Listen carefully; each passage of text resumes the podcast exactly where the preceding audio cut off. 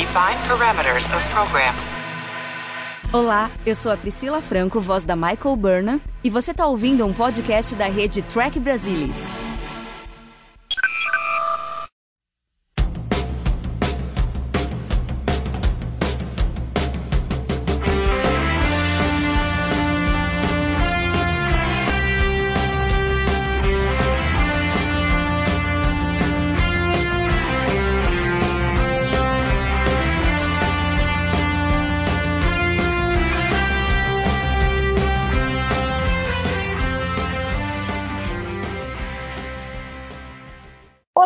Sejam bem-vindos ao Balde do Odo, o podcast da rede do Trek Brasilis para falar sobre a melhor série de Jornada nas Estrelas, Star Trek Deep Space Nine. E hoje nós vamos falar sobre o décimo episódio da terceira temporada, Fascination. Castanha, Fer, Peldor Joy. Peldor Joy. Não. Não, não, não, não. Eu tenho uma introdução melhor. Ai, ai. Boa noite a todos, gente. Esse vai ser áspero. Vamos lá. Eu tenho uma introdução melhor. Os sonhos mais lindos, sonhei. É, a gente vai falar dessa música hoje. Né? Infelizmente não. Podia ser melhor, né? Mas sabe que uma das eu acho que o Pelder Joy, assim, para mim, sempre tem uma ligação muito forte com você, Castanha, porque você sempre assinava é, eu falava, isso, falava pelo Joy. Então, entendeu? Apesar é, dos pesares, é. eu A, apesar dos ficou pesares, isso aí, né? ficou uhum. isso aí. Tipo, é uma assinatura sua, é uma característica assim que, que é marcante, assim que eu sempre lembro quando eu penso em você e Deep Space Nine, eu penso no Pelder Joy. Mas, enfim. Bom, a história do Iris Stephenberg e do James Crockett e foi dirigido pelo Avery Brooks. Aí você fala, pô, legal, né? mas aí. Em teoria.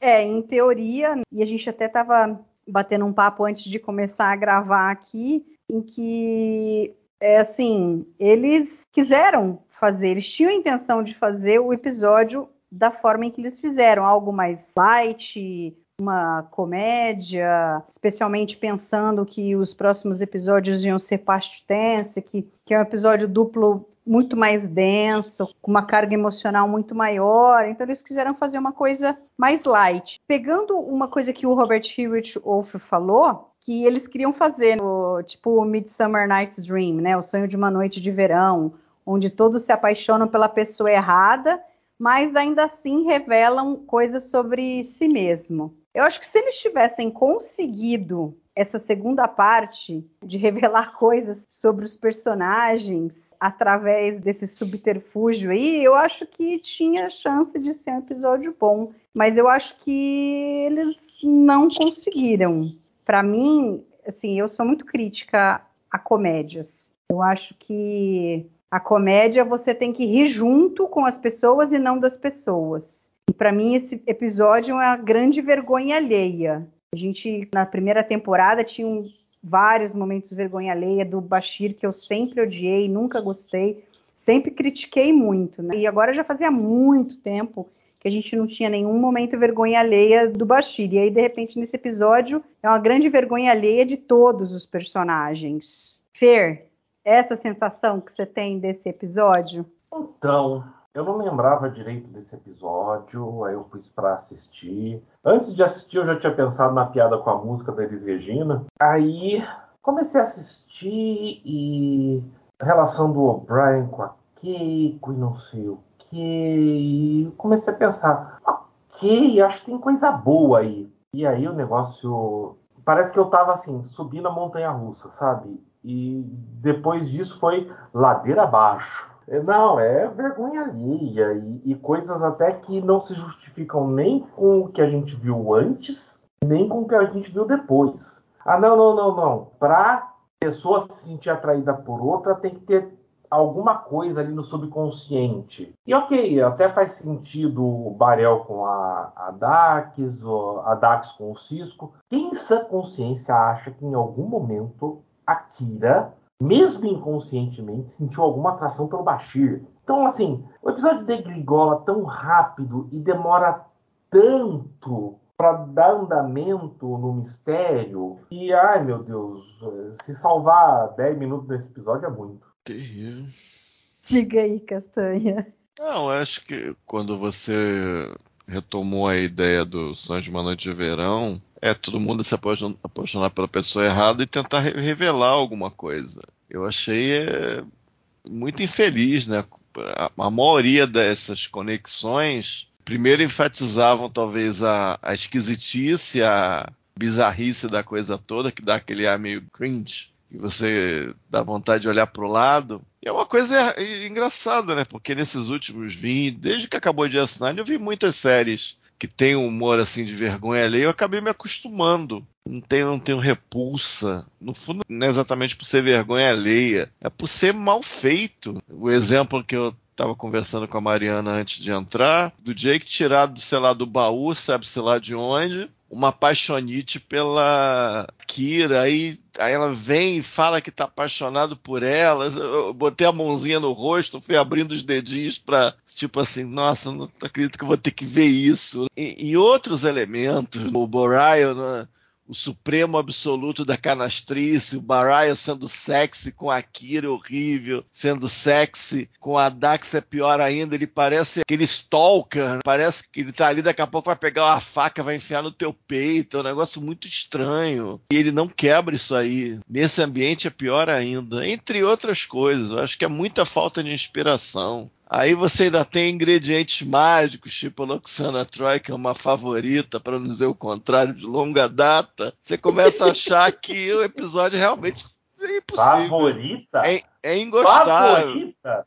É que você não vê mais aspas aqui nos dedinhos, entendeu? É que aqui é só áudio, não tem vídeo. Pra... E as perucas e tudo mais. Eu, caramba, o jeito dela segurar o Odo Caramba, ela também é meio stalker, né, gente? E quando não prende ela, sei lá, é um negócio muito bizarro. Tipo, não vai me, ficar me agarrando, não. Aí ele dança, aí depois ela agarra ele de novo. Caraca, gente, já pensou ter, ter criatura dessa? Não, que eu vim aqui te ver. Ah, eu sei que você tá gamado na outra, mas eu vou encher, eu vou grudar em você 26 horas aí do dia e você não vai pensar nela. Não tem problema, vou grudar em você. Onde você for, eu vou atrás. Ela faz isso várias vezes. Chega a ser repetitivo. O próprio personagem Odo comenta isso. Ou seja, é uma, é uma, sucessão de coisas esquisitas, assim, de relacionamentos que batem muito mal no ouvido, assim, seguidas e seguidas e seguidas e seguidas vezes batem mal no ouvido. Então você acaba a não ser que você, tipo, ah, dê a louca. Eu vou achar que é episódio aquele que, que virou o cabo da boa esperança, de tão ruim fica bom. Só essa pessoa encarar dessa maneira. Ficando do lado de cá, tentando ver a comédia, se a comédia funciona, se está dizendo algo sobre os personagens. É difícil, é uma tarefa inglória defender esse episódio aqui. Eu acho difícil.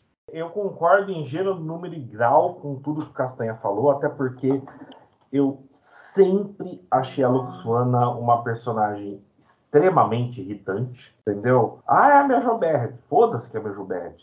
A personagem Luxuana Troy é irritante. Mas tem uma coisa nesse episódio que se salva. Uma única coisa, que é a relação do O'Brien com a Keiko. É a única coisa que se salva. Porque se você já esteve num relacionamento, se você já se casou, se você já se separou, você consegue perceber ali os problemas que um relacionamento enfrenta e como a falta de um diálogo sincero influencia. Para mim é a única coisa que salva no episódio. Mas eu acho que tudo bem, tem, tem, alguma coisa que salva ali. Mas eu acho que é mal escrito. Eu acho estranho. Tem momentos que dá a impressão que o Brian não vê a Keiko faz um tempão, eles não têm vídeo. Ele não tá tendo contato com a garotinha nesse tempo todo, ele não tá sabendo do projeto, como é que tá andando o projeto. Tem partes que soam muito estranho, eu acho. Não, porque estão criando a garota. A garota é pequenininha. Né? Seria normal ter chamada de vídeo, falar com a própria Keiko, sei lá, ela tá no meio da selva, mas tem e transporte o, nesse mundo, entendeu? Não, e o O'Brien não, tem, o não tem dias de folga que ele Pois é. Tem dias de folga semana, que pode visitar, pode, pode, ter umas é. fotos. É, é. Sei lá. E aí fica para você ter o conflito, eu acho que eles cavou com um conflito muito pesado, eu acho. Eu acho Não, que eu o acho- Brian peraí, muito peraí. irritado, muito rápido. Sei lá, eu acho meio. Entendeu? Não acho bem escrito. Acho Ó, ó. esquisito. Entendeu? Castanha, você Sim. já casou? Não, não casei, mas eu, eu tenho Então. uma ideia. Eu tenho uma ideia. Não, Digamos. não, não, não, não, não. Tá bom. É, sabe, você tá lá, você tá esperando a pessoa, você cria um monte de expectativas, aí a pessoa chega e, putz, foi um voo horrível. Faz parte. Você tá lá, todo firme e forte, cheio de amor pra dar, e a pessoa teve um, um voo ruim, uma viagem ruim. Acontece. É isso que eu falei. Que, que eu acho que é a grande mensagem desse episódio. Relacionamentos, esquece todo o resto. esque- Esquece Luxuana, Bashir com Kira, pelo amor de Deus, eu não quero ver isso nunca mais. Aliás, eu não vou ver isso nunca mais. Mas essa mensagem de que um relacionamento sério, quando você está casado, você tem filho, tem que ter um diálogo aberto, sincero. Eu acho muito poderoso. Desculpa, Mário, eu te interrompi. Não, eu- o que eu queria dizer é que assim, eu acho que essa parte da história acaba se sobressaindo como uma parte boa do O'Brien com a Keiko, porque tem duas coisas. Primeiro, porque você vê que é algo real, é algo que é possível de acontecer. O relacionamento ali dos dois, como sempre foi tratado o casamento dos dois, é muito mais perto da nossa realidade, mas eu acho que o Castanha tem razão quando ele diz que é mal escrito, já falo por quê. Mas eu acho que também essa parte acaba se sobressaindo como algo melhor e que a gente se agarra a isso, porque como é uma coisa mais real, ela se contrapõe à total bizarrice que são todas as coisas que acontecem com todo mundo do lado. Essas atrações que eles colocaram, tudo. E não é nem a atração em si, é a maneira como ela foi retratada. É muito. eu Não sei nem como dizer assim, é embaraçoso a coisa, tem coisas ridículas, é muito ostensivo, muito, é muito ostensivo. Assim, por exemplo, ver o, Jake tendo um crush na Kira, eu poderia ver isso. É um moleque e a Kira é uma mulher bonita, atraente. Ah, por que não a Dax? Ah, porque daí ele tem uma relação com a Dax meio ali de é a tia, é a madrinha, é, é alguma coisa muito familiar a Dax para ele. Então talvez ele não consiga enxergá-la dessa forma. A Kira, Não. eu já vejo ele enxergando ela como Mas, uma Mari- atração tal. Mas o problema do episódio é que, assim, se fosse só isso, na primeira cena, quando o Jake vai lá e fala assim, ah, né, começa a conversar com ela, dizendo que ele está atraído por uma mulher mais velha, tal, e ela, ah, não, mas você tem que dizer pra Marda, então, não, não, não é a Marda, é você, eu te amo, Neris. Now, Jake, what can I do for you? I need some advice. You see, there's this older woman, and I, I think we're perfect for each other. Ah, and she doesn't. I don't know what she thinks. Well, Jake, my advice to you is to tell Marta how you feel. That way you'll know Marta and I broke up. you broke up. Well, then who? You. Me. I love you, Nerys. Want to go out with me? Cara que ela faz é muito engraçada, do tipo, meu, o que, que eu faço agora? É o filho do meu comandante, como assim ele vem dizer que gosta de mim? O problema é que se fosse só isso, beleza. Só que a coisa vai se acumulando. E daí é o Beryl dando em cima da Dax, a Dax dando em cima do Cisco, depois a Kira com o Bashir, no final o Quark com a Keiko. Então é uma coisa tão ostensiva que você não consegue nem ver alguma coisa que você poderia falar, não, não, isso eu consigo enxergar, isso poderia ter sido interessante, mas a gente não consegue ver isso. Quando o Cisco soca o Bareu, Uhum. eu pus a mão na cara e falei, fiquei pensando, pelo amor de Deus, falam que não a solução não é dar uma pancada na cabeça da pessoa, que é o clichê maior de qualquer desenho animado. Não, mas quem nocauteou foi a Dax, Fernando. Foi a da... É, que no Tem razão, foi tem a razão. Dax. Nocauteou É a Dax, mas tem assim, razão, tem razão. Ele começa a dar soco no Cisco e o Cisco, assim, do tipo, parado, só levantando a mãozinha, assim. Como se o Barrel não fosse forte o suficiente para dar porrada, do tipo, só porque ele é um Vedek, enfim. Mas assim, todos esses, o Vedek Brell realmente, depois a gente fala com mais calma sobre ele. Mas assim, voltando ali na parte do O'Brien e da Keiko. Oi, oi, oi, pera. A gente vai ter que falar com mais calma sobre o Barel? Aham, sim. Não! Não! Assim, o O'Brien e a Keiko, eu acho que eles exageraram um pouco. Eu acho que eles estavam no caminho certo de colocar ali, porque assim, faz muito tempo em que eles não se viam, apesar dessa coisa que se levantou, pô, mas podiam ter se falado, não é possível que não podiam se falar, não é possível que o O'Brien não conseguisse eh, dois dias, pô, duas horas até Bajor, três ou quatro horas, sei lá, até quatro horas até Bajor, não é possível que eles não tivessem conseguido se ver. Ela não estava lá num lugar inacessível. Mas assim, você pensa, ah, não, eles pessoalmente eles não se veem faz dois meses, cria uma expectativa grande e tal. Mas aí a coisa é meio mal escrita. E que eu nunca gostei da Keiko também. Eu sempre achei ela meio assim, não sei, meio over the top, assim, meio, meio. Ah, não sei, nunca gostei dela. E aí ela, tipo, quatro horas num coisa, ok. Quatro horas com a Luxuana dando comida para sua filha, ok, vai. Pode ser que você tenha que respirar fundo ali para. Pô, Imagina. mas. Mas assim, Nossa. A criança ficou doente no meio do caminho, começou a passar mal tal. Mas assim, a animosidade dela ali em cima do O'Brien. Aí se fala, ah, não, mas aí ela estava já projetando que ela ia ter que falar para ele que ia ter que ficar mais quatro meses, não sabia qual ia ser a reação dele. Mas assim, é muito rápido que os dois começam a brigar. Então, sabe, não, não me soa muito crível. Tipo, eu viajava com as minhas duas filhas uma vez por ano, por, sei lá, 20 horas viajando, entendeu? Cheguei a viajar, a Nina tinha quatro meses e meio, a Dora um ano e, e dez meses, não tinha nem dois anos, um pouco, ou quase dois anos, e viajava com as duas, 11 horas dentro de um avião, mais uma escala e mais um pouco, um, um não, pouco, Mari, entendeu? Mari. E eu não chegava do outro lado destruindo todo mundo, puta da vida, não querendo falar com as pessoas, entendeu? Posso, posso então, piorar um pouco o cenário, Mari? Pode. Eu lembro de você viajando com a Nina bebê. É, então, quatro meses e meio. Pois é. E adora menos de dois anos. Você imagina viajar com duas assim, sozinha. Sozinha, só eu. Então, quer dizer, aí a Kate oh, viaja quatro horas de Pajor até a estação e do tipo, né? Ah, tô cansada, não consegue nem falar com o marido que não vê faz dois meses. We should get ready for the festival. The babysitter will be here any minute. Oh, the festival. On the other hand, we could spend the rest of the day locked away in our quarters. Miles, what I really want to do is sleep.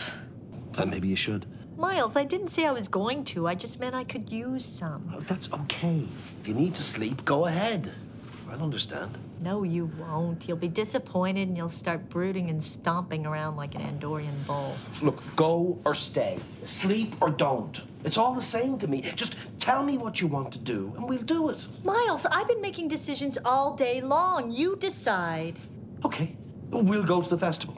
Uh, but we don't have to go right away. I mean, you can take time to relax and then change into something nice. Então eu acho que eles exageraram um pouco ali. Inclusive, Eu não sei se foi essa cena, mas eu imagino que tenha sido. Parece que eles tiveram que repetir a cena, porque os atores, quando eles fizeram, eles estavam. A animosidade estava muito maior. E aí eles pediram para eles abaixarem o tom, que tinha ficado um, um pouco exagerado. Então eu acho que realmente eles erraram um pouco a mão ali. Agora, ok, são todas essas coisas que vão se empilhando ali, os quatro meses a mais que ela sabia que ia ter que falar para ele que ela ia ficar, não sabia a reação dele. Ele também não foi muito sensível. Ele falou para ela ir, mas ao mesmo tempo, no fim, sei lá, ah, fiquei com muita saudade. Talvez não tenha sido a minha mais brilhante ideia. Agora ela está lá longe, vai ficar mais quatro meses.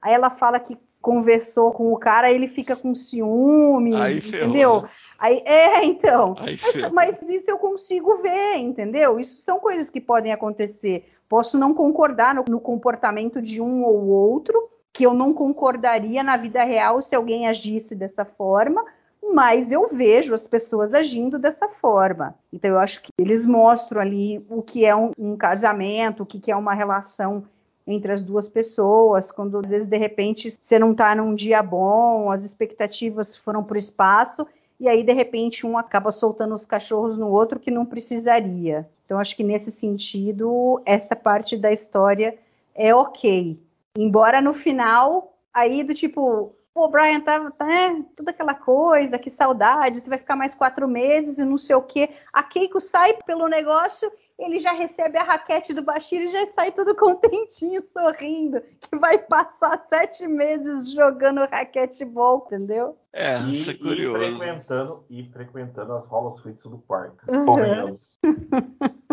então, quer dizer, mas ok. Sabe qual foi a, a coisa que eu mais ri foi interpretar aquela primeira conversa do Bashir e do O'Brien, que ela fala, que ele fala, caramba, faz a, faz a aritmética de quantos dias ele ficaria sem aqui, quantos jogos co correspondentes ele jogaria de racquetball. Aí, na hora que ele falou, isso vai acabar com o meu, acho que ele falou cotovelo, né? Elbow, é, não sei né? se era ombro, é, agora não lembro se era é, ombro ou cotovelo. Quando ele falou isso, sabe o que eu pensei? Eu pensei numa metáfora homossexual. Imediatamente, aí eu ri. Aí eu ri. Falei, é, entendi, entendi certinho o que você tá fazendo. Aí eu ri, obviamente não era essa a intenção, mas eu ri muito, eu ri muito. Muito, muito, muito, muito, muito. E no final, é, é engraçado que você tem a pessoa, você trouxe a personagem, mas eles não sabiam muito bem o que fazer e eles queriam fazer a história com o Bashir. E meio que eles fazem na base do remendo, quase que uma desculpa. Não, não, ela tá viva, ela tá bem, a garotinha tá bem, só que ela fica lá em Bajó, fica lá um tempão, mas tem interesse em, sei lá, fazer uma videochamada, mandar o O'Brien para fazer alguma aventura lá em Bajó junto com a Keiko. Não, interesse nenhum. É só para ter uma satisfação para os fãs que ela tá viva. Tá ali, mas o nosso interesse é Bashir. Acho que é, é isso, porque eu não vejo, sei lá, um vídeo chamada, ela ele indo lá, ela vindo aqui, sabe? Eu, entendeu? É, é, é desinteresse, ó, a falta de ênfase da produção. Aí chega um não, é, tipo de material, não. os atores têm que fazer o que dá. Eu acho que textinho meio meio ruinzinho. Eu não sei se eu tô muito já naquela coisa de tem que ser para dentro, tem que pensando nessa forma de que tipo, ah, não, mas ele falou que tinha que que tinha o Mo, Moses lá, sei lá, um fulano lá que ela conhecia.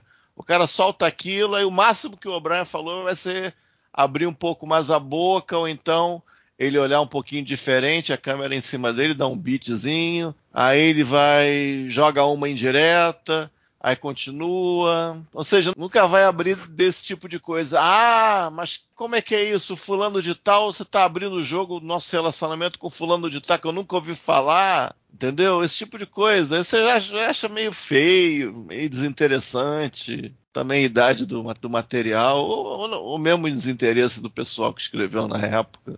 Aí eu acho meio esquisito, assim. É tipo, é fabricar um conflito que, ah, eu conseguiria imaginar uma realidade, um desgaste. Aí você eleva o tom, parece que eles vão abrir de vez, tipo assim, ó, tu fica aqui, eu fico lá, tá certo? Tá, tá certo. Aí volta, ele diz que vai botar a carta de demissão, mas ela fala como se a carta de demissão já fosse uma decisão, nem tipo, ela já fazendo a decisão pelos produtores ou pelos fãs. Ah, o Brian não vai sair da série, né? Óbvio. Aí ela já termina dessa maneira. Sei lá, gente, é, é meio ingrato essa a situação aí da Keiko e da Molly na série. Negócio meio complicado. Não, eu acho que a situação da Keiko e da Molly na série tinha mais a ver com o contrato da atriz. E eu não sei se. Eu não lembro o nome agora da atriz que faz a Keiko.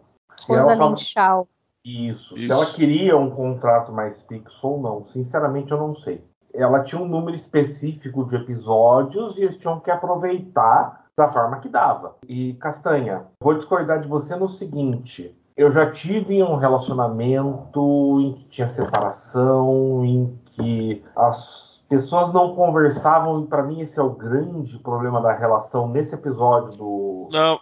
Sim, eu entendo, Fernando. Só tô achando que falta investimento para a gente entrar nisso. Eu entrei. Eu, eu, eu, acho que bota a Keiko aparecendo de tempos em tempos, aí você levanta um conflito que não falou, que falou, aí resolve e tal, aí começa de novo. Eu, eu acho esquisito, eu acho que tem que investir mais ao longo do tempo, eu acho. Eu acho. Ah, Castanha, você está pensando em termos de dramaturgia, em termos de construção da temporada, dos arcos, e você está certo. Ok. Eu não sou o maior fã da Keiko também, não acho ela um personagem espetacular. Mas quando eu vi o que estava acontecendo no relacionamento do O'Brien com a Keiko nesse episódio, eu fiquei Sim. interessado e investido, entendeu? Aí eu acho que entra um pouco de experiência de cada um, talvez. Mas eu acho que você tem toda a razão. Analisando em termos de construção de arco, construção de temporada, isso tinha que estar mais fundamentado, concordo com você. É que a gente tem que lembrar que o Aira aceitou o convite do Michael Piller porque ele queria fazer o relacionamento entre o Bashir e o O'Brien. Então, ele sempre teve isso em mente, que ele queria desenvolver esse relacionamento de amizade entre os dois. E aí você pega, são dois personagens fixos versus um personagem fixo com um recorrente. O recorrente não tem chance. Então, assim, a Keiko aparece de vez em quando para dizer que o O'Brien é casado, porque foi estabelecido, ele já veio com o pacote dele casado com a filha.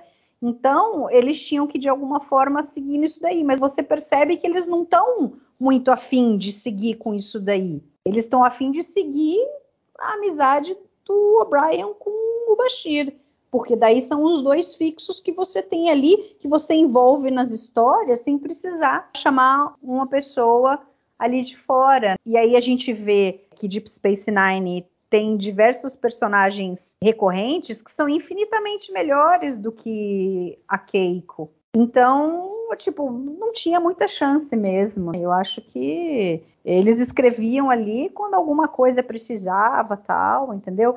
Eles não podiam simplesmente deixar a Keiko ad eterno em Bajor, então vem aí, queria um conflito e aí eles se resolvem e fica tudo bem. Então agora o O'Brien ficou tudo bem. Beleza, a gente se ama, você vai ficar lá sete meses em Bajor e eu vou ficar aqui sete meses jogando o raquetebol com o meu brotherzinho aqui, entendeu? E aí as histórias vão se desenvolver entre nós dois que vai dar mais certo. Pelo menos eu, eu vejo assim. Acho Não, que... sim. Com certeza, você observa que o episódio termina, como você mencionou, sem perder um suspiro, já estão uhum. ajudando a jogar a tal racquetball lá, né? Então, não tem nenhuma dúvida do que a intenção da produção queria fazer aqui. Não existe essa dúvida. Agora, falando sobre a Luxana, no episódio The Forsaken, eu e o Alexandre, a gente falou bem dessa parte da história. Eu acho que a maneira como a Luxona foi retratada em The Forsaken, como que eles construíram ali a relação inicial entre ela e o Odo, eu acho que foi muito bem feita. Eu acho que, apesar de ter algumas coisas um pouquinho meio over the top dela, tal, eu acho que foi algo feito com respeito. Agora, nesse episódio, eles voltaram novamente mostrando assim uma Luxuana que a gente vê lá na nova geração que é muito ruim. É muito ruim. Eu achava que em Deep Space Nine eles iam tratar de uma forma melhor, como eles mostraram em The Forsaken, mas nesse episódio eles desencanaram. O Castanha coloca bem uh, lá no, no GDE do Fascination. Ela é uma predadora sexual e a atitude dela é tratada como uma piada inofensiva. Entendeu? É como uma coisa engraçada, que não tem problema, não tem problema ela ficar em cima do Odo o tempo inteiro, pendurada nele, e, e mesmo ele se sentindo super inconfortável com isso. No final, quando ela dá um beijo nele, a força, é ofensivo isso não é uma coisa bacana. Da mesma forma como eles colocaram assim o Barrel se agarrando na Dax, querendo agarrá-la, abraçá-la, tudo. Eu acho ofensivo. Não é piada, não, não, é, não é engraçado, não é cômico. Se eles tinham a intenção de fazer uma coisa cômica com leveza, eu acho que eles erraram a mão nessas coisas. Eu acho que não, não foram nem um pouco felizes com isso. Então, isso é muito embaraçoso, é ridículo fazer isso daí. Então, isso me incomoda muito, bastante. E aí se perde.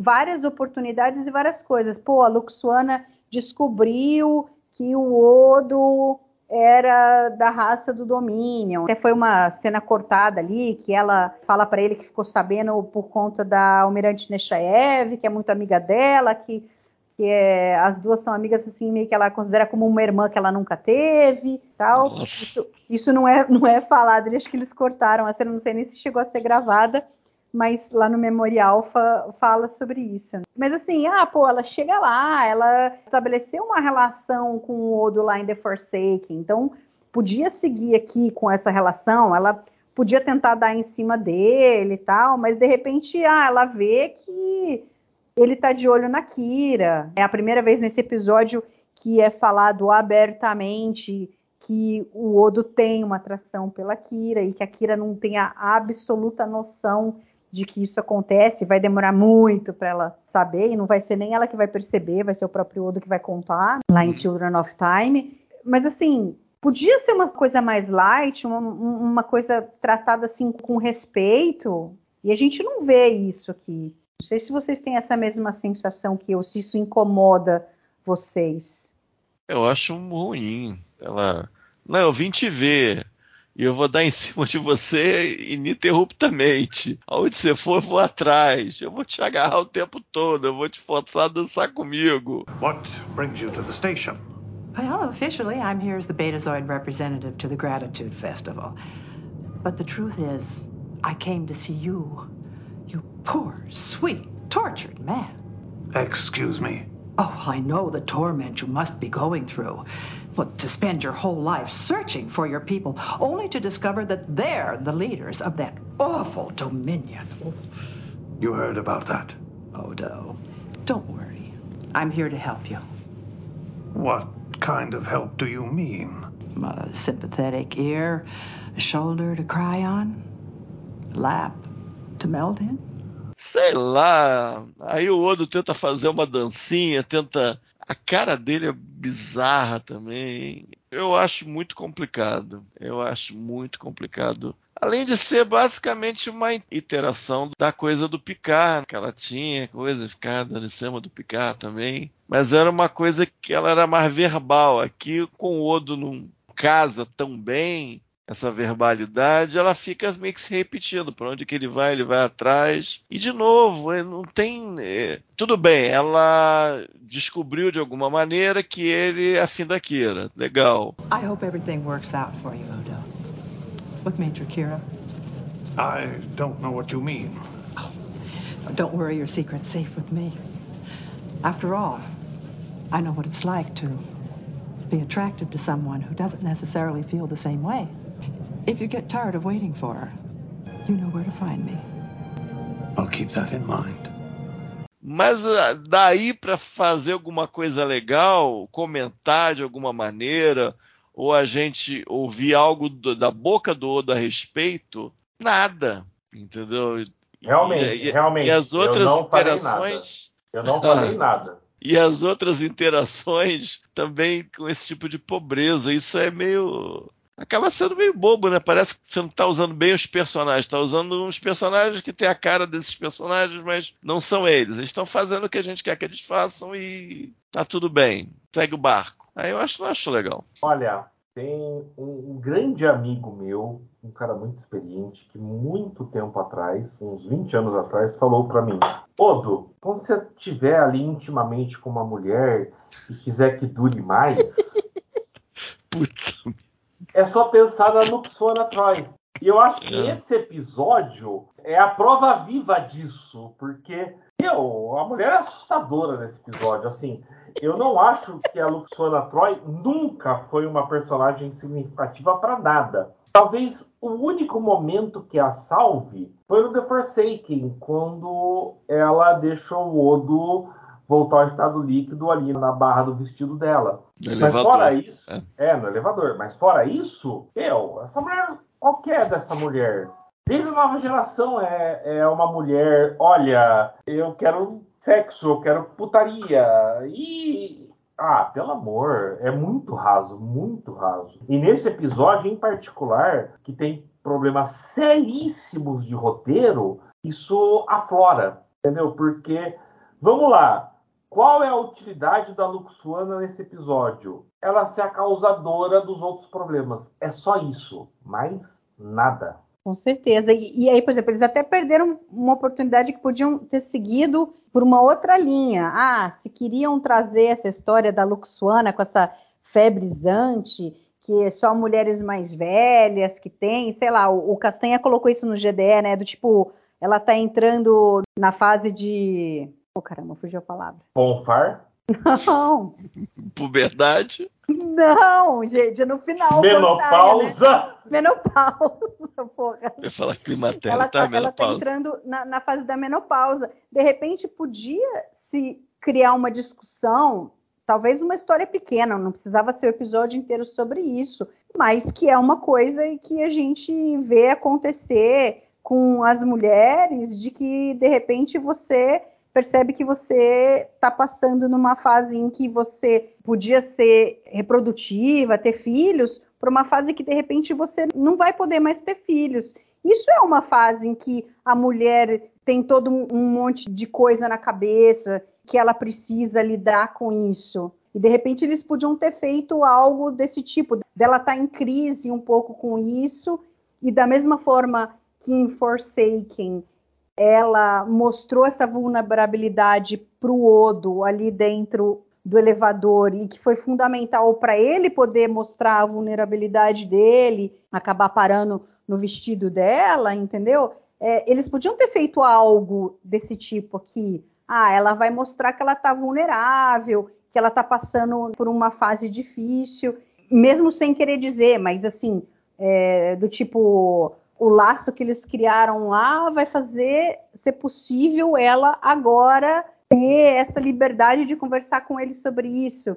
E da mesma forma ali, o Odo talvez não falar, mas ouvir ela falando, porque eu não, por exemplo, nesse momento eu não veria o Odo falando alguma coisa sobre a Kira. Eu ouviria mais um monólogo da Luxuana para ele com relação a isso, do que ele falando qualquer coisa, ou mesmo sobre a questão da raça dele ser os fundadores, porque eu acho que isso ele fala uma frase legal para ela, ah, não, é, eles são o que eles são e eu sou quem eu sou. Mas a gente sabe que na realidade ele está sofrendo com isso, mais para frente a gente não é vai é ver história, isso, né? isso aflorar, é, é. Mas assim, eu vejo ela fazendo um monólogo e ele escutando, e aí, através disso, assim, do tipo, ele não concorda, nem discorda, mas o que ela fala fica meio que como, ah, não, faz sentido, ele deve estar tá sentindo isso. Mas a gente não vê nada disso. Infelizmente, a gente não vê nada disso. Não,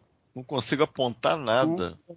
Entendeu? Uhum, é. Eu gosto do começo, quando que aí, antes da Luxona chegar, eu gosto bastante do Odo querendo participar do festival. Então, Aí ali ele, ele chega para Kira, ah, não, eu vou estar tá aqui e tal, ah, a gente pode estar tá junto. E ele falou assim, não, é, né? Ele fala assim, ah, né, vem com a desculpa de que ele quer fazer parte da vida dos sólidos, já que ele vai ter que ficar ali vivendo entre os sólidos tal. Eu desconfio que isso tem muito mais a ver com o fato dele querer ficar com a Kira do que na realidade é um desejo dele de querer se integrar ali com os sólidos. Mas é uma coisa legal, é, você vê isso daí, é um desenvolvimento orgânico desse amor que a gente vê que o Odo está tendo pela Kiri está crescendo. E aí depois, na hora que ela fala, ah, não, a gente pode ficar junto aqui com o Barrel também, aí ele já já fica, fica claro que ele estava tá, que ele estava pensando. Né? Ele, é, é, então é, isso é uma coisa legal. Eu, é, isso é um, é um começo bom no episódio, mas que são assim são poucas ceninhas em que você consegue pensar uma coisa e fala, pô, isso aqui é legal porque isso tem consequência para frente. Uh, concordo, mas eu acho que esse episódio tem uma cena que, primeiro, a gente vê o Odo sendo o Odo, não a fachada que ele apresenta, mas quem ele é. Isso vai ter reflexos daqui a três temporadas num episódiozinho chamado His Way, que é quando ele tá ouvindo a bandinha lá tocar música bajoriana e ele tá lá curtindo a música. Uhum. Para esse episódio, é talvez uma piada. Vai lá com o Swan e quer dançar com ele e tal, Mas aquela cena do Odo só curtindo a música ali, tentando seguir o ritmo. A gente vê isso de novo três temporadas depois em His Way. Então, é, nisso, eu achei legal. Mas se eu considerar, como eu sempre julgo, a gente tem que julgar esse episódio sem pensar o que veio depois. Porque não se sabia o que vinha depois. Se eu só julgar esse episódio, ah, foi uma cena bonitinha. Sim, é, porque é singelo ali, ele dançando, ele, né, ele se integrando com ali, maravilha. E de repente vem a Luxana e pá, destrói a cena. Porque daí fica uma coisa sem noção. Enfim. Não, boa pegada.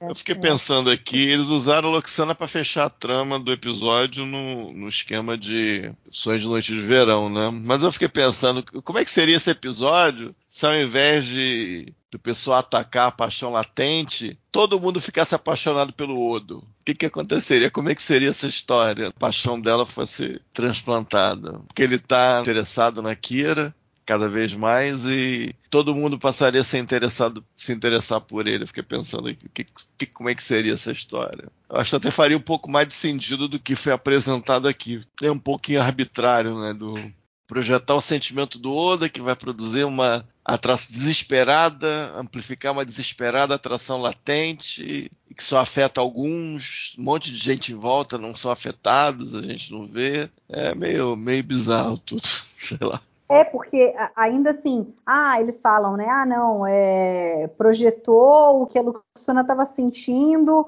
pelo Odo, né? Um, uma paixão que não é correspondida e, e ela é ostensivamente dá em cima dele, só que não passou o fato de ser o Odo, passou o sentimento ostensivo de dar em cima de alguém, mas não do Odo. É Eles meio pegam pela arbitrário. metade a coisa, né? É meio esquisito. É, mesmo. arbitrário, completo.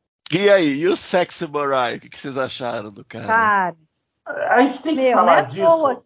A gente tem que falar tem, disso. tem. Ah, pelo Um amor de Deus. pouquinho, fala um pouquinho, um pouquinho. Sexy Não, assim, Mariah. é, do tipo, é, assim, não é à toa que eles, no próximo episódio, vão matar o cara. Vão Porque detonar, né? eles mataram com ele aqui. Tipo, ok, ele nunca deu muito certo, o ator como personagem. Acho que Ele nunca conseguiu. O Philip Englund nunca conseguiu fazer um Vedek Burial que fosse agradável tal. A ideia do personagem era legal, alguma coisa não deu certo, não deu certo a química entre Burial e Akira. Tipo, ali no início que nenhum dos dois está afetado, e aí eles estão ali conversando, é para ser uma coisa sexy e tal, dos dois, não sei o quê. Aí ele vem e fala da Kaiwin no meio, gente. Que Estranho, né? total, entendeu? No pódio da. E a Kira sendo Kira, ela é super você assim, né, demorar. prática. segunda tipo, colocada Kaiwin. Luxana, E Kaiwin a é segunda. é, E a Kira super bonita, com uma roupa diferente, né? É legal. E oi, meu. Não, vamos só pensar. Oi, meu Meio amor. Liza Minelli nova. É, Oi, é meu legal. amor. Oi, meu amor. A Kawaii não é tão ruim. O- Os profetas fizeram uma escolha certa. Que raio de sex talk é isso? É, é, pra, é o anti-sexo. Ele não tava afim, aí ele jogou essa. ele vai falar que não gosta da Dax e a desculpa que ele dá pra não gostar dela só ferra do tipo, ele podia até ter uma boa intenção, mas no fim ele fala de um jeito e fala não, não gosto dela porque ela é assim e você é ao contrário. Hmm, Jadzia, of course. I've never understood how the two of you could be such good friends. Mean, She's so uh, unpredictable, and you're so. Predictable? Yeah, well, I didn't mean it like that. E aí a Kira, pô, mas como assim? Que droga, né, gente? É, então, que Então, quer difícil dizer, mesmo. tipo, meio que, assim, os roteiristas aí, o Aira, que me desculpe, ele escreveu coisas maravilhosas, o cara tinha uma visão incrível, mas nesse episódio ele deu mole, deu muito mole, muito mole. Fazer as minhas palavras do, do isso- Conrad isso- Tempur, ele- do que ele falou sobre o, o Move Along Home. Meu, onde vocês estavam com a cabeça? Onde que o Michael Piller estava na cabeça quando deixou um negócio desse pro ar, entendeu? Não, mas eh, se você assistiu o podcast do Chotopod, que o, o Era falou um monte de coisa, uma das coisas que ele fala é a gente fez um monte de besteira. Acredite, eu sei que a gente fez um monte de besteira. Porque a televisão era diferente naquele tempo. Hoje, vamos lá, no momento que a gente está gravando esse episódio, eu não sei quando ele vai ao ar, está tendo uma greve de roteiristas. E um dos motivos da greve de roteiristas, por que isso está se alongando tanto, é porque as coisas são diferentes agora.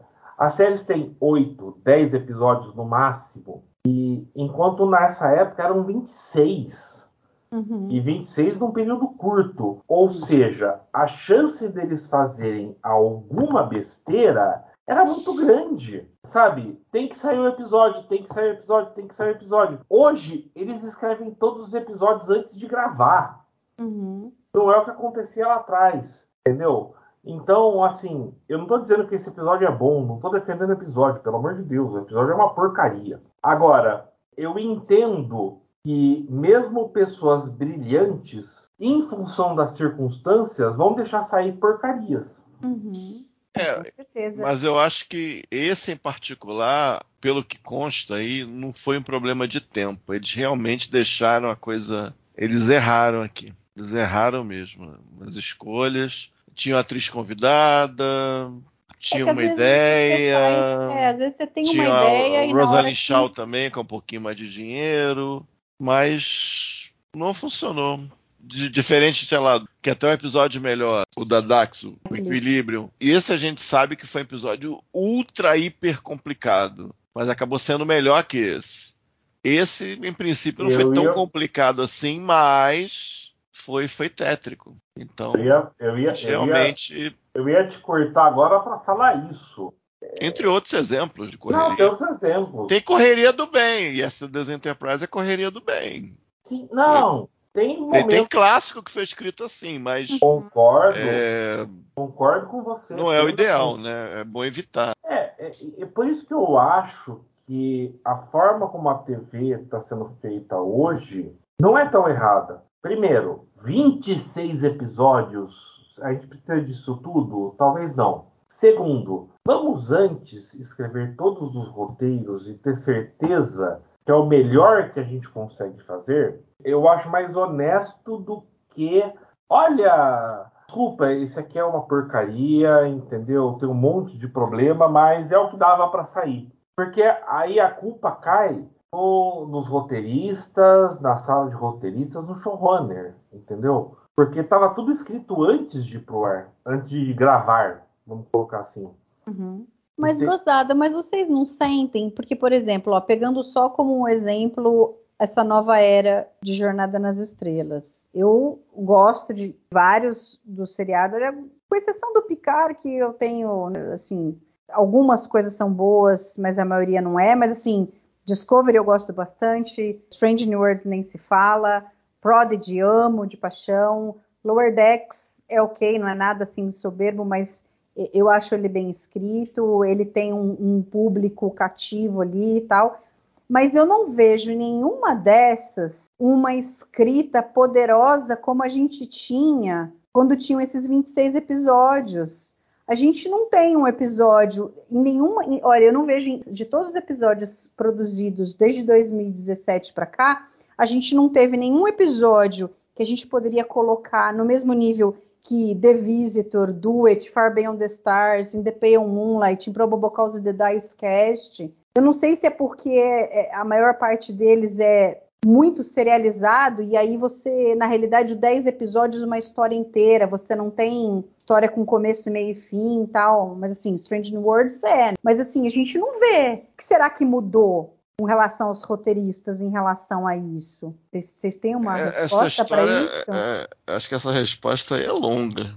É Até porque as séries não têm. Elas tratam nichos diferentes e elas têm estruturas diferentes. E tem a coisa que, que tem sido falado muito na greve, que eles estão fazendo uma pré-sala de roteiristas, elas uma, que no fundo é uma pré-sala. Você tem, tem a equipe só para só escrever os episódios. Depois fica o showrunner. Jornada, eu não sei exatamente quem tem ficado, se tem sido estritamente assim, mas a indústria, a maioria das produções tem adotado esse modelo. Fica basicamente showrunner mais algum ajudante para dar um toque à medida que a coisa for andando, né? Porque tem outros aspectos de orçamento e tal que você não necessariamente, se não for uma animação, você não consegue antecipar. Então você tem que ir segurando, tem que ir carregando esse piano até esse episódio estar tá filmado. Então isso de fato afeta a, a qualidade da produção. E é diferente você ter HBO que você tem dinheiro assim sob todos os aspectos, tem tempo, tem trabalho, e diferente de muitas séries da Netflix, por exemplo, que tentam cortar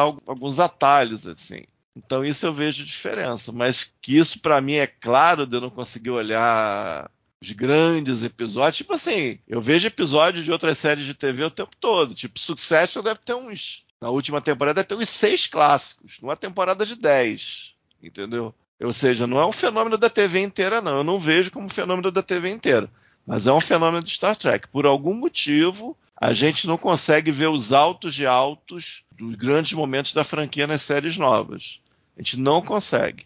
Eu imagino que existe um problema do nicho, existe um problema, às vezes, de você ter que fazer um filme em dez partes, que é uma coisa que eu acho que já está meio desgastada. Pode ter a ver com esse modelo aí de, de você sobrecarregar o showrunner na segunda parte, quando entra, quando você entra em pré-produção, você fica só ele, talvez um, um outro ajudante. Isso pode ter, estar sendo um problema também, não sei, mas que para mim é fato, é fato. Em jornada é fato.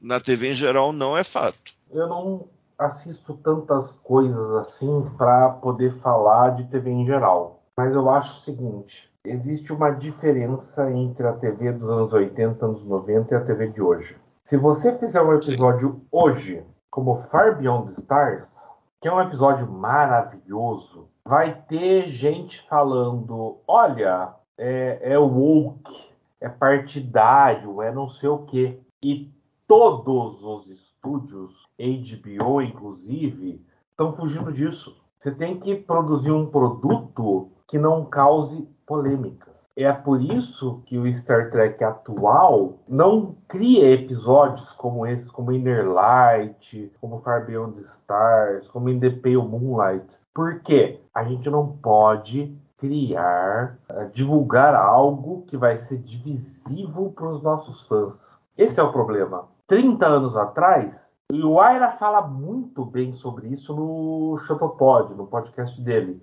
eu vou escrever o melhor episódio que eu puder, entendeu? Hoje não. Hoje é, eu vou escrever o melhor episódio que eu puder, desde que isso não vá alienar parte dos fãs. Eu não sei, eu vejo como uma, uma coisa de Star Trek. Se você pegar as séries da HBO, eu não tô nem aí. Casal homossexual assim de cima embaixo, pessoal cheirando cocaína de cima embaixo.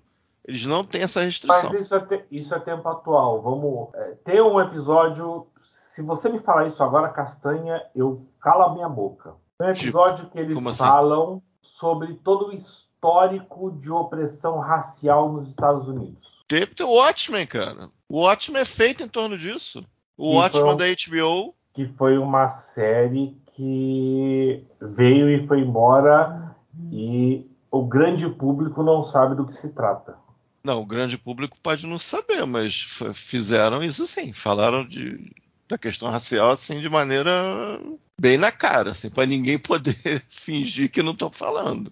Não, e, por exemplo, o Discovery sempre tratou desde o começo essa questão do LGBTQ+, de mostrar um, um casal homossexual, aí tinha lá a a menina que era não binária e tudo, e foi super criticado com relação a isso. Muita não, gente reclamava, entendeu? Mas, então, assim, eu não, eu não acho que eles, eles, eles são mais abertos a falar disso hoje do que eram antes, entendeu? Mas, Mari, esse é o problema. Eles falam disso. Concordo com você, eu não estou negando. Eu não estou dizendo que Star Trek está enterrando as pautas. O que eu estou dizendo é, quando você não tinha que se preocupar tanto com a repercussão, era mais fácil. Hoje, Assim, tem um personagem não binário em Discovery, mas é uma coisa tão diluída da forma que eles mostram. Eu até concordo que é a forma certa de fazer é mostrar que é normal.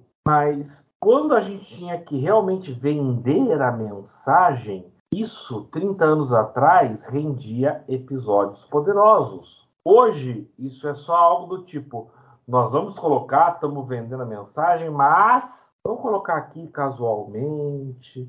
Esse é o meu ponto, entendeu? Castanha, É, não, você, não você sei, não assiste- sei se eu concordo com você, mas É, acho que são várias coisas que eu acho que se somam, coisas que o Eu Castanha são várias falou coisas. e tal. Eu acho que são várias coisas. Mas eu não, eu não consigo, ainda me intriga isso. Me intriga isso.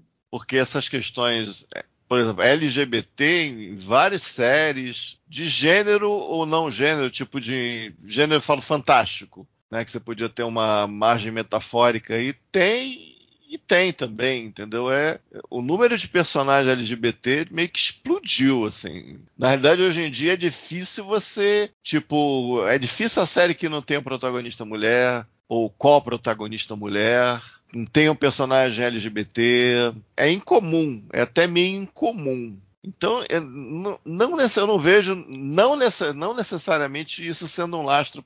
Por que, que é melhor, por que, que é pior, por que, que a gente não vê esses altos de altos tão claros nessas séries modernas quanto a gente vê nas séries, digamos, mais antigas. Mas eu não sei se passa por aí, não. Eu acho que tem várias coisas aí, coisas do nicho, de não apostar para todas as audiências ao mesmo tempo, que poderia ser uma coisa benéfica, a coisa de você tendo um orçamento melhor fazer um filme, e no filme você tem um, como direi, você faz mais concessões para abraçar mais público, pensando em termos de filme, né? Basta comparar jornada em filme, jornada na TV, mesmo as de anos atrás. Então, tem várias coisas aí. Eu não, eu não saberia dizer exatamente qual é a causa, mas o meu sentimento é que isso para mim é claro. Tipo assim, esse episódio foi legal, mas será que se eu puser na, junto com esse, esse, esse, esse, e, e eu me sinto muito à vontade de falar, porque eu vejo grandes episódios de outras séries da HBO mesmo, só HBO. Esse episódio tal da HBO, tal, tal, grande episódio, mas eu vejo episódio da série dessa semana, você fala, caraca, isso aí é fera, tô vendo, dá pra encarar, dá pra bater de frente. Em Star Trek eu não vejo isso. Isso que eu, às Mas- vezes eu comento isso. Entendeu? Mas Eu, quando- eu vejo uma diferença sim. Mas quando a gente parou de falar de Fascination? É, pois é, eu ia falar isso. Vamos voltar para Fascination. Vamos voltar? Vamos voltar, vamos, Vamos, voltar. vamos. O fazer- já foi? Já, já meteu o pau no foi. Baralho tanto? Já, já. Cara, nossa, É. muito ruim. O ator, nossa, muito, muito, muito, muito, mas muito ruim. As cenas dele atrás da Dax, nossa, e, e- aí ele meio que meio que levou a Naná junto, porque ela também não, não tá É. muito bem. As cenas dela com o Bashir são horríveis também. Agora, É. é, é meio engraçado que é meio uma premonição, né? Porque esse episódio é de novembro de 94 e, e no final de 95 a Naná e o Cid começam a namorar. E aí no final de 96 nasce o filho deles, o Django, que é o segundo filho da Naná. Naná tem um outro filho, é, o primeiro filho dela, o Buster, que é de 92. Então é, é engraçado isso daí. É, eu ouvi uma, acho que foi na Cena Fantastique, que acho que era a Ana falando. Poxa, me falaram que eu não tinha química com o Cid. Depois eu namorei ele, que droga, né? Como, como... É, estranho. Mas se reparar nas cenas, tem uns beijos técnicos realmente nada a ver ali, né? Uhum. É tipo muito estranho. Se você ficar prestando atenção, ela tá com boca que tá beijando o ar. É, é, é muito esquisito aquilo ali. Não sei o que, que aconteceu. Eu não sei se ela não queria beijar direito. Sei lá, gente. Disse o Cid que eles não ensaiaram. Sei lá. Sabe aquela gozação que é fazer ciúminho no ensino médio, fazer ciúminho do outro? Sim, e finge sim. que tá acontecendo, não tá acontecendo nada. Sei Uhum. lá, por aí. Negócio muito bizarro. Não. A roupinha do baixinho também tava engraçada. Como tava meio fofinha. Da, da Naná tava bonitinha, mas do baixinho, vou te contar. Só ia comentar que ah, não, nada, não sei o que, é que eles já estavam se pegando. Na próxima temporada, a Naná primeiro, o, o Sidg vai mudar o nome dele nos créditos e a Naná vai ficar grávida. Então, é, não. É. Não, mas são dois anos pro filho nascer ainda, ó. Esse Mas- mas foi ao só- ar só- em novembro de 94, o Django nasceu em setembro de 96. Eles só começaram a namorar um ano depois desse episódio. Namorar oficialmente. Sim, mas tá? a, a- qual era a situação da Naná nessa época? Ela era casada? Não. Ela, quando ela começou o Deep Space Nine a gravar, ela era casada, ela se separou em 94, acho. É, para eles ficarem constrangidos só se estivesse rolando uma espécie de chifre aí. né? É, não, mas não. Não, Não sei. era não, foi só mais pra É frente. foi, foi meio bizarro, é. foi. Eles, eles durante muito Sei tempo lá, eles eram muito amigos. Eles eram amigos até, até ela conta que até assim demorou para eles se ligarem assim que, que tinha uma atração assim. Não foi uma coisa que aconteceu de repente, não. E que depois Mas, terminou. É. Mas, agora tem uma coisa que eu acho legal assim, que eles colocam esse festival da gratidão, que é tipo um nada mais é do que uma ação de graças dos Estados Unidos, tal. Mas assim, eles falam: "Ah, é o terceiro festival da gratidão em Deep Space Nine e tal". Então, quer dizer, nos dois anos anteriores teve, eles nunca mostraram. Essa é a primeira vez que é mostrado em tela, que é até falado sobre. E é Eu acho que é legal uma a Naná-. Primeira e última. Não, É. depois aparece de novo, né? Aparece de novo na quinta temporada. Aparece ou é mencionado? Agora Será não que é só mencionado? É, agora, Agora, agora, agora deu, não Mas, consegui. mas é legal que a Akira fala, não, eu e a Dax criamos essa tradição de espalhar lá os papeizinhos, tal, para o pessoal poder escrever, depois queimar. Então eu, eu achei legal isso daí. Que eles, só com uma Não, frase, e, e- eles e, criam uma, uma coisa que, que do tipo, ah, aconteceu antes, não é a primeira vez. É, Não, mostra Mari. a relação das duas de amizade. Mari, eu não sei qual é o fundamento histórico disso ou não, mas no último filme do 007, o Sem Tempo para Morrer, tem uma toda uma backstory no começo, no sequência pré-títulos, em que as pessoas escrevem alguma coisa num papel e queimam. Uhum. Eu não sei se existe uma- um backstory histórico, tá? Então não vou julgar, não vou falar agora que, olha, James Bond se baseou em Deep Space Nine, mas Uhum. é, 30 anos depois, olha, James Bond está fazendo algo que Deep Space Nine já tinha feito antes. Uhum. Mas talvez naquela cidade do filme e tal tinha alguma coisa a ver. Ah, tá. É, sempre que eu, desde que eu assisti esse episódio, eu- eu sempre desconfiei que tinha alguma motivação histórica. Uhum. Tipo, eles, eles se apropriaram de alguma coisa. Queimassem os enroladinhos lá. Mas tem a cena mais legal do episódio, poxa. O Mor tá cheio de problema Ah, é? e vai lá e queima, pô. Pô, Mor, você tem um monte de problema, né? À toa que você fala tanto. Queima! Queima. Queima! Aí o cara ah, ah, ah, queimou lá. Melhor cena Queimou, do episódio. queimou. É, é. Tu via que o negócio tava sobrecarregado, não conseguia nem dobrar de tanta tinta ali. E o Quark, gente? O que que vocês acharam do Quark nesse episódio? É, ele é bem ele, assim, ele vendendo as canetas, tipo, se aproveitando da situação tal, né? Ah, legal, vai ter aqui, né, tal, vou vender as canetas, mas que, pelo visto, não deu muito certo, porque daí chegou uma hora que ele tá dando caneta de graça, dá uma E o caneta brinco pro dele? E o brinco Brian. gigante? Aham. O brinco pra caber na orelha dele todo. Tipo, não tem tempo ruim. Mas aí eu vou lembrar uma coisa que eu, que eu pensei naquele episódio do Kill, do Kill Less. Já que as, o- as orelhas ferengues têm essa hipersensibilidade, digamos, sexual, parasexual, metasexual, nesse episódio, o que, que o o Quark estava fazendo com a Keiko ali? O que, que exatamente Eu- aconteceu ali com muito aquela bem. orelhada? O que estava acontecendo ali? Foi um momento, foi um momento difícil para mim. Foi difícil, foi ridículo. Ela só rindo porque não é foi horrível. engraçado. Não foi engraçado. A Keiko percebeu que era sacanagem aquilo. Claro, Mas a cara dela de Keiko horror. percebeu que, que o negócio era sério. Ficar esfregando a orelha com ferengue é esquisito. Mas, se a gente for pensar A explicação que é dada quer dizer que o Quark sempre teve uma atração pela Keiko. É, não, nada a ver, né? Não, não, não, tem tudo a ver, porque o Quark tem uma atração por qualquer mulher. É, isso aí salva o Bashir também, né? Que o Bashir também tem atração por qualquer mulher. É, é mas, a, é. a Mas isso aí- Bashir, não. Não é nada.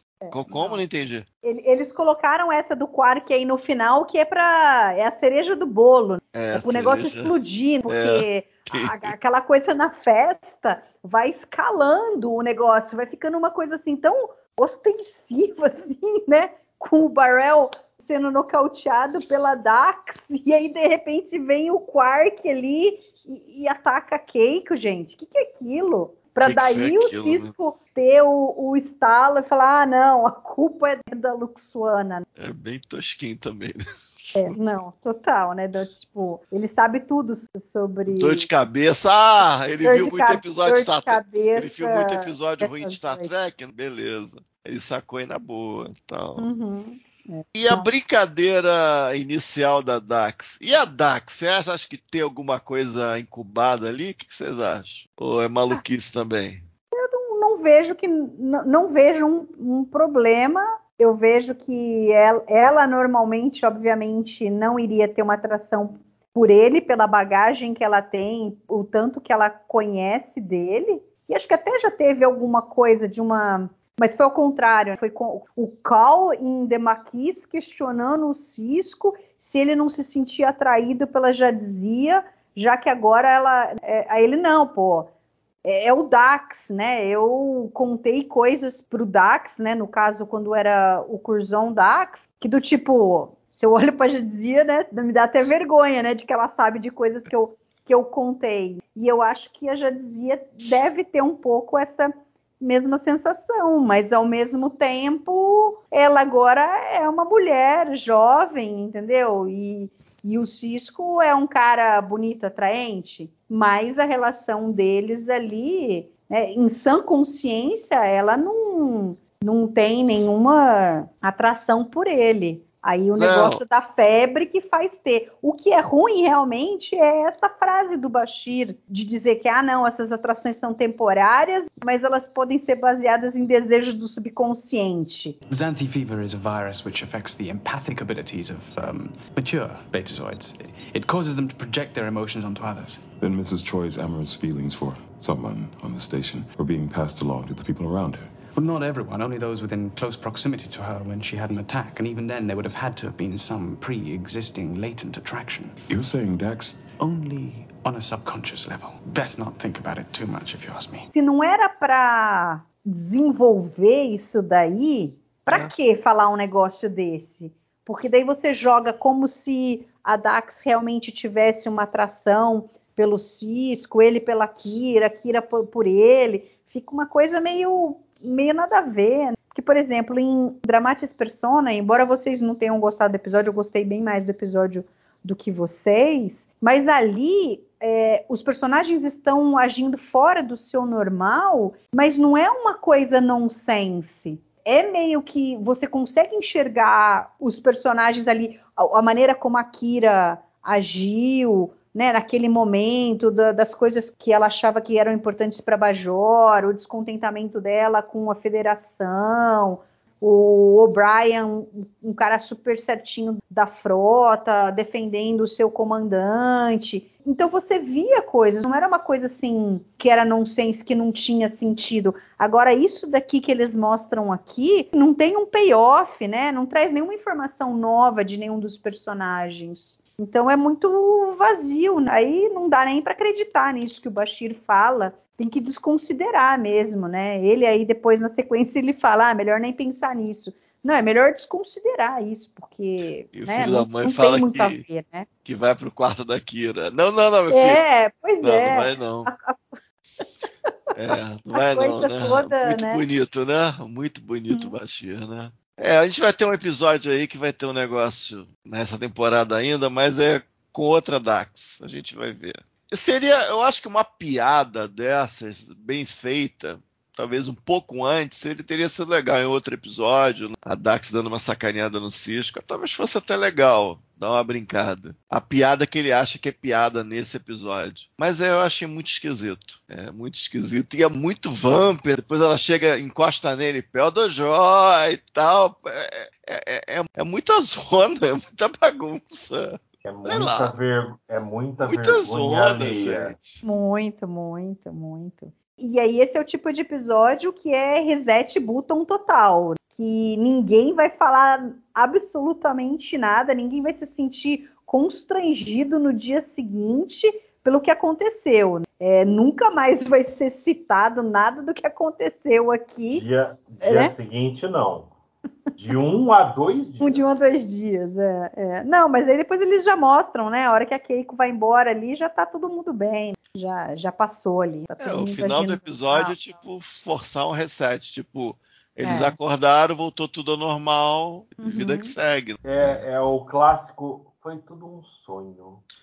É, foi tudo um É, sonho. sonho de uma noite de verão, né? Sonho de uma noite de verão. Tem mais alguma coisa que você queira falar amor sobre de esse Deus, episódio? não. né? Não. Baixi.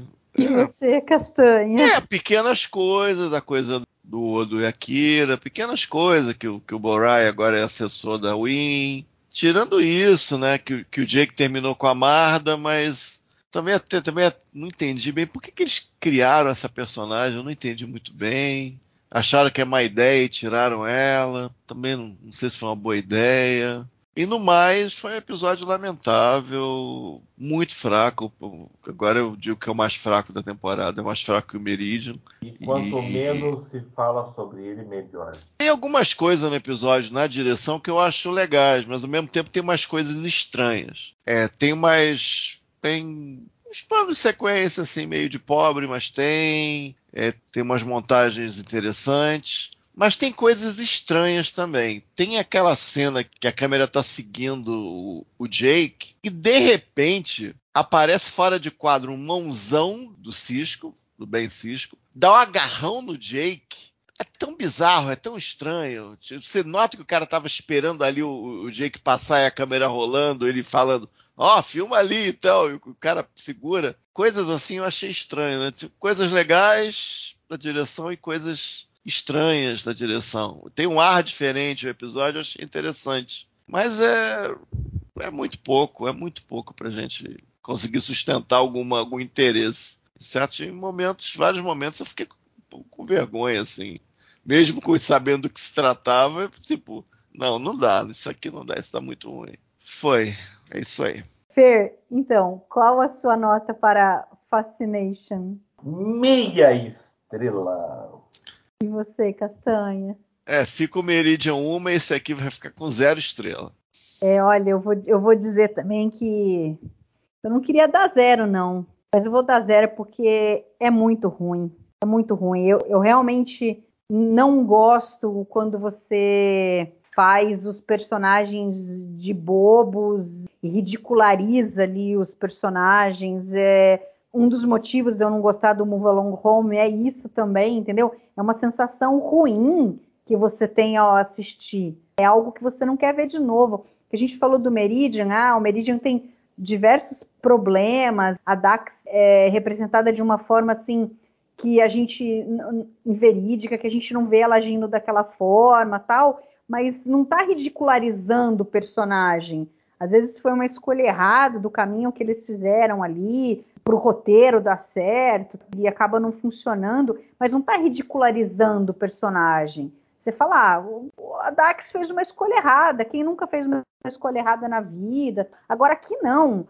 Aqui é, nossa, é, é muito ruim, é muito embaraçoso, é completamente vergonha alheia, então vai ser zero. Deixa eu só defender a minha meia estrela. é, é porque aí é o pessoal, vai.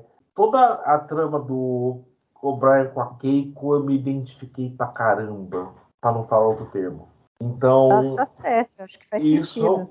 Isso é que eu dou a meia estrela. E, Mari, seu comentário sobre a gente fazer os personagens serem ridículos para ser engraçado, essa é a minha grande crítica sobre Lower Decks. A gente não faz humor pelas situações, a gente faz humor porque os pe personagens são idiotas. Esse é meu grande problema com o Lower Decks. E até hoje, quanto mais eu assisto, eu não consigo pensar em algo diferente. Desculpa, mas um episódio horrível como Fascination, que é horrível, nenhum de nós três vai falar que não é horrível. Uhum. Mas eu vejo mais o que garimpar de que qualquer episódio de Lower Decks. Muito bem. Então, finalizamos o episódio de hoje. Gostaria de agradecer todo mundo que nos escutou até agora. Eu sei que não foi fácil, obviamente que a gente prefere muito mais falar de um episódio que a gente gosta do que um que a gente não gosta, mas a gente com certeza sempre acha alguma coisa, sempre tem algo a elogiar, sempre tem pontos interessantes. Essa visão de Deep Space Nine que ainda estava caminhando aqui para uma coisa serializada, mas tem muita coisa que a gente vê que vai acontecendo né, nos episódios seguintes, que, que tem consequências, tudo. Então, sempre tem alguma coisa, mas infelizmente, às vezes eles derrapam. Impossível a gente ter 26 duets ou The Visitors ou Far Beyond the Stars por temporada. Mas é, de vez em quando acontece de ter um escorregão aí, esse é um deles. Em compensação, daqui 15 dias a gente vai falar sobre o past tense, e daí um episódio excelente, tem muita coisa bacana para ser falada, com certeza vai ser muito legal. Aí eu convido vocês a comentar sobre esse episódio lá na página do Trek Brasilis, no YouTube, deixem o seu like, assinem o canal, temos o TB ao vivo todas as segundas-feiras falando sobre episódios novos ou então nos teatros e entre as séries a gente tem sempre algum assunto sobre Jornada nas Estrelas para falar. Fer, brigadão pelo bate-papo. Os sonhos mais lindos sonhei. Castanha, Theodore Joy, amigo. Theodore Joy, gente. E mais uma vez um prazer estar aqui falando, apesar do episódio ruim, mas na próxima vez tem episódio legal. Nos vemos por aqui. Muito bom. Valeu, gente. Até daqui 15 dias.